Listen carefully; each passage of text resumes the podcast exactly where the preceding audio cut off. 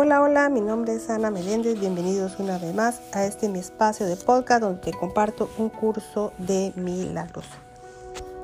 Quiero darle gracias a Dios por esta bendición de poder compartir con todos ustedes un día más de las maravillosas lecciones y ejercicios.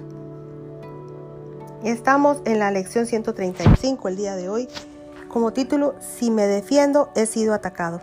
La lectura dice, ¿quién se defendería a sí mismo a menos que creyera que ha sido atacado, que el ataque es real y que defendiéndose es como puede salvarse? En esto radica la insensatez de las defensas, las cuales otorgan absoluta realidad a las ilusiones y luego intentan lidiar con ellas como si fueran reales. Esto nos hace sino más ilusiones a las ilusiones, haciendo así que la corrección sea doblemente difícil. Y esto es lo que haces cuando tratas de planificar el futuro, reactivar el pasado u organizar el presente de acuerdo con los o con tus deseos.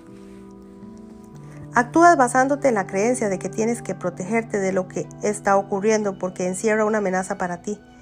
Sin sentirte amenazado es admitir que existe en ti una debilidad inherente.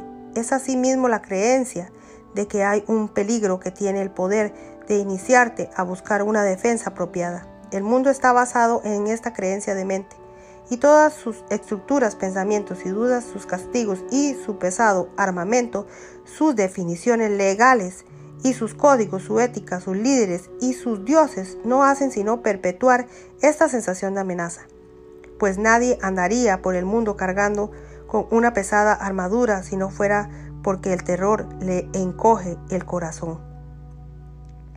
Las defensas son atemorizantes, surgen del miedo, el cual se intensifica con cada defensa adicional. Crees que te ofrecen seguridad, sin embargo lo que hacen es proclamar que el miedo es real y que el terror está justificado ¿No te parece extraño que al elaborar tus planes, reforzar tu armadura y afianzar tus cerrojos aún más, nunca te detienes a pensar qué es lo que estás defendiendo, cómo lo estás defendiendo y contra qué? Examinemos en primer lugar qué es lo que defiendes. Debe ser algo muy débil y vulnerable. Debe ser algo que es presa fácil, incapaz de protegerse a sí mismo y que, por lo tanto, necesita que lo defiendas. ¿Qué otra cosa sino el cuerpo adolece de, tal fragilidad que para proteger su insignificante vida es necesario prestarle una constante cuidado y estar atento y sumamente preocupado por su bienestar? ¿Qué otra cosa sino el cuerpo flaquee y es incapaz de ser el digno anfitrión del Hijo de Dios? Sin embargo, no es el cuerpo el que puede temer o ser algo temible. Las únicas necesidades que tiene son las que tú mismo le impones. No necesita complicadas estructuras que lo defiendan, ni medicamentos para conservar la salud, ni cuidados, ni que te preocupes por él en absoluto. Si defiendes su vida, le haces regalos para embellecerlo o construyes muros para su protección, estarás declarando que tu hogar está a merced del ladrón del tiempo, que es corruptible, que se está deteriorando y que es tan vulnerable que tienes que protegerlo contra tu propia vida. ¿No, este, ¿No es este un cuadro aterrador? ¿Cómo puedes estar en paz con semejante concepto de tu hogar?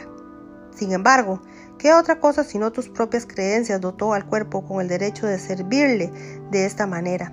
Fue tu mente la que le asignó el cuerpo todas las funciones que percibes en él y que fijo su valor por encima del pequeño montón de polvo y agua que realmente eres.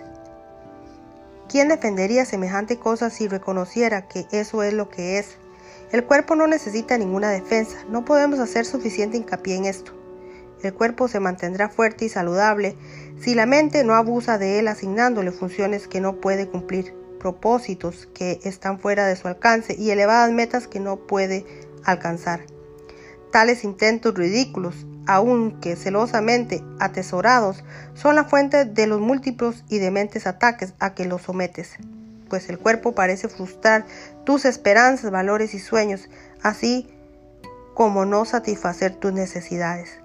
El ser que necesita protección no es real. El cuerpo que de por sí no tiene valor ni es merecedor de la más mínima defensa, solo requiere que se le perciba como algo completamente ajeno a ti para convertirse en un instrumento saludable y útil por medio del cual la mente puede obrar hasta que deje de tener utilidad. Pues, ¿quién querría conservarlo una vez que ha dejado de ser útil? Defiende el cuerpo y habrás atacado a tu mente, pues habrás visto en ella las debilidades, las limitaciones, las faltas y los defectos de los que crees que el cuerpo debe ser liberado. De este modo no podrás ver a la mente como algo separado de las condiciones corporales y descargas sobre el cuerpo todo el dolor que procede del concebir a la mente como frágil, limitada y separada de las demás mentes y su fuente.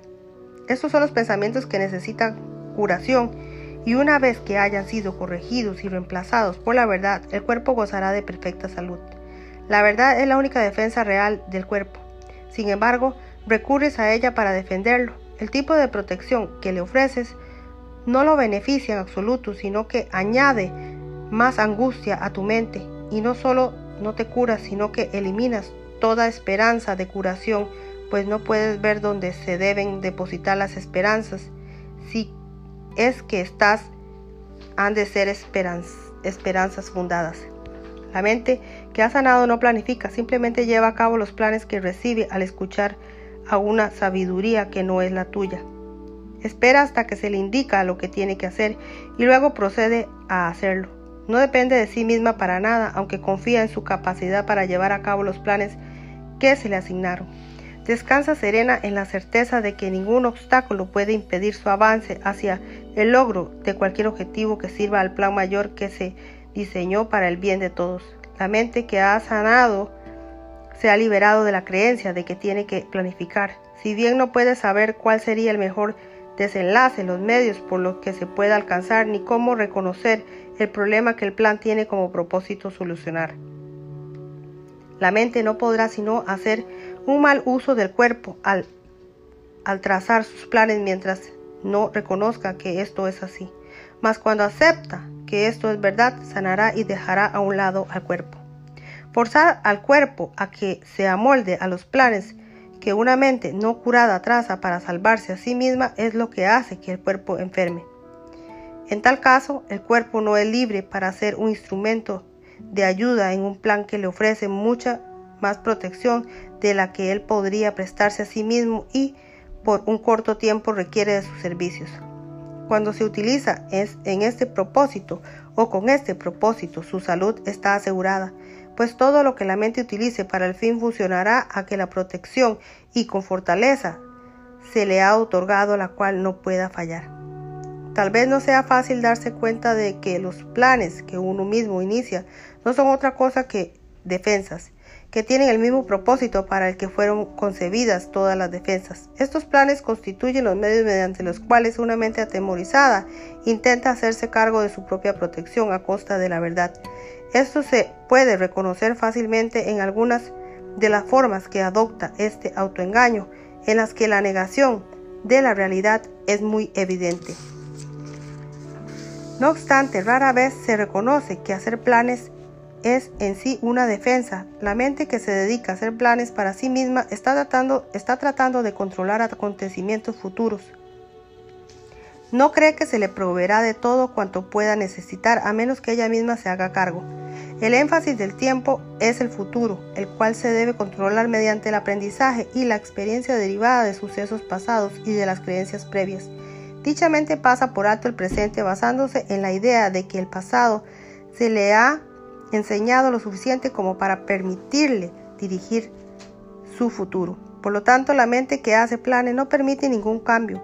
Lo que aprendió en el pasado se vuelve la base de sus futuras metas. Sus experiencias pasadas determinan su elección de la que se le ha de suceder. Y no se da cuenta de que aquí y ahora se encuentra todo cuanto necesita para garantizar un futuro muy diferente del pasado, libre de continuidad de las viejas ideas y de las creencias enfermizas. No hay ansiedad con respecto al porvenir, pues la confianza presente está a cargo de este. Las defensas son los planes que decides poner en marcha para atacar la verdad. Su objetivo es seleccionar aquello a lo que le das tu conformidad y, descartar lo que consideras incompatible con lo que crees que es tu realidad.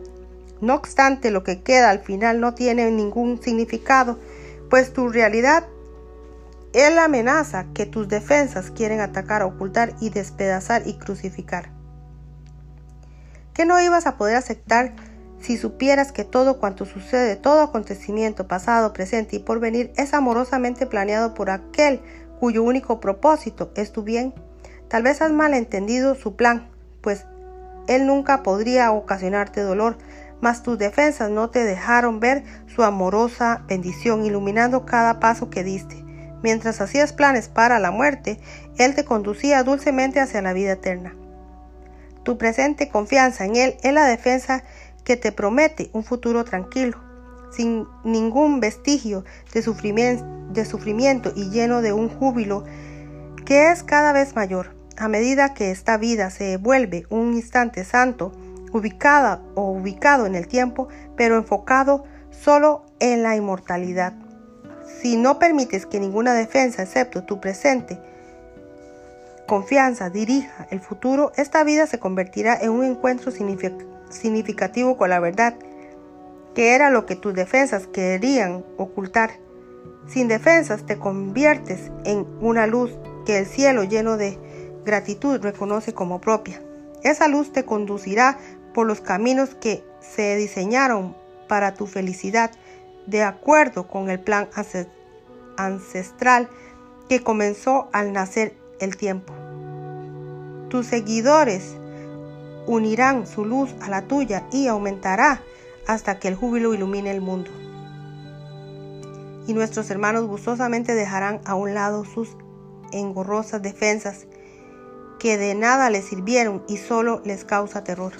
Hoy anticiparemos ese momento lleno de confianza, pues esto es parte de lo que se planificó para nosotros. Descansaremos en la certeza de que se nos proveerá de todo cuanto podamos necesitar para lograr esto hoy.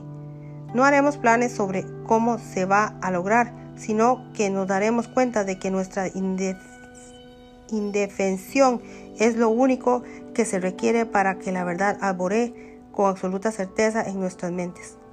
Durante 15 minutos, en dos ocasiones hoy no, no abstendremos, nos abstendremos de hacer planes sin sentido y de albergar pensamientos que le impidan la entrada a la verdad en nuestras mentes. Hoy recibiremos en lugar de planificar de manera que podamos dar en vez de organizar y en verdad se nos da cuando decidimos o decimos. Si me defiendo he sido atacado, más en mi indefensión seré fuerte y descubriré lo que mis defensas ocultan. Eso es todo. Si tienes que hacer planes, ya se te dirá cuáles deben ser. Puede que no sean los planes que tú creías que necesitabas hacer, ni las respuestas a los problemas a los que creías enfrentarte, mas son las respuestas a otro tipo de pregunta, una a la que todavía no se le ha dado respuesta, si bien necesita ser contestada hasta que por fin te llegue la respuesta. El propósito de todas tus defensas ha sido impedir que recibas lo que has de recibir hoy. Y con la luz y la dicha de la simple confianza, te preguntarás sorprendido cómo pudiste alguna vez pensar que tenías que defenderte de tu liberación. El cielo no pide nada. Es el infierno el que exige extravagantes sacrificios. Hoy no estarás renunciando a nada durante estos momentos en los que, sin defensas, te presentas ante tu Creador tal como realmente eres. Él se ha acordado de ti. Hoy nosotros nos acordaremos de Él, pues esa o esta es la Pascua florida de tu salvación y resurges de lo que parecía ser la muerte y la desesperanza. Ahora la luz de la esperanza renace en ti, pues vienes sin defensa a aprender cuál es tu papel en el plan de Dios. ¿Qué insignificantes planes y creencias mágicas pueden seguir teniendo valor una vez que has recibido tu función de la voz que habla por Dios mismo? No trates de organizar este día según lo que crees que sería más beneficioso para ti, pues no puedes ni concebir toda la felicidad que te llega sin que tú tengas que planificar nada. Aprende hoy y todo el mundo se unirá a ti para dar este paso gigantesco y celebrar tu Pascua Florida contigo. Si en cualquier momento a lo largo del día adviertes que cosas pueriles e insignificantes parecen ponerte a la defensiva y tentarte a urdir planes, recuerdas que este es un día dedicado a un aprendizaje especial y reconócelo repitiendo lo siguiente. Esta es mi Pascua, mi Pascua Florida y quiero conservarla santa. No me defenderé, pues el Hijo de Dios no necesita defensas contra la verdad de su realidad.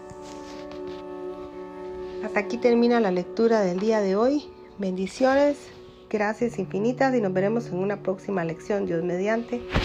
Gracias, gracias, gracias.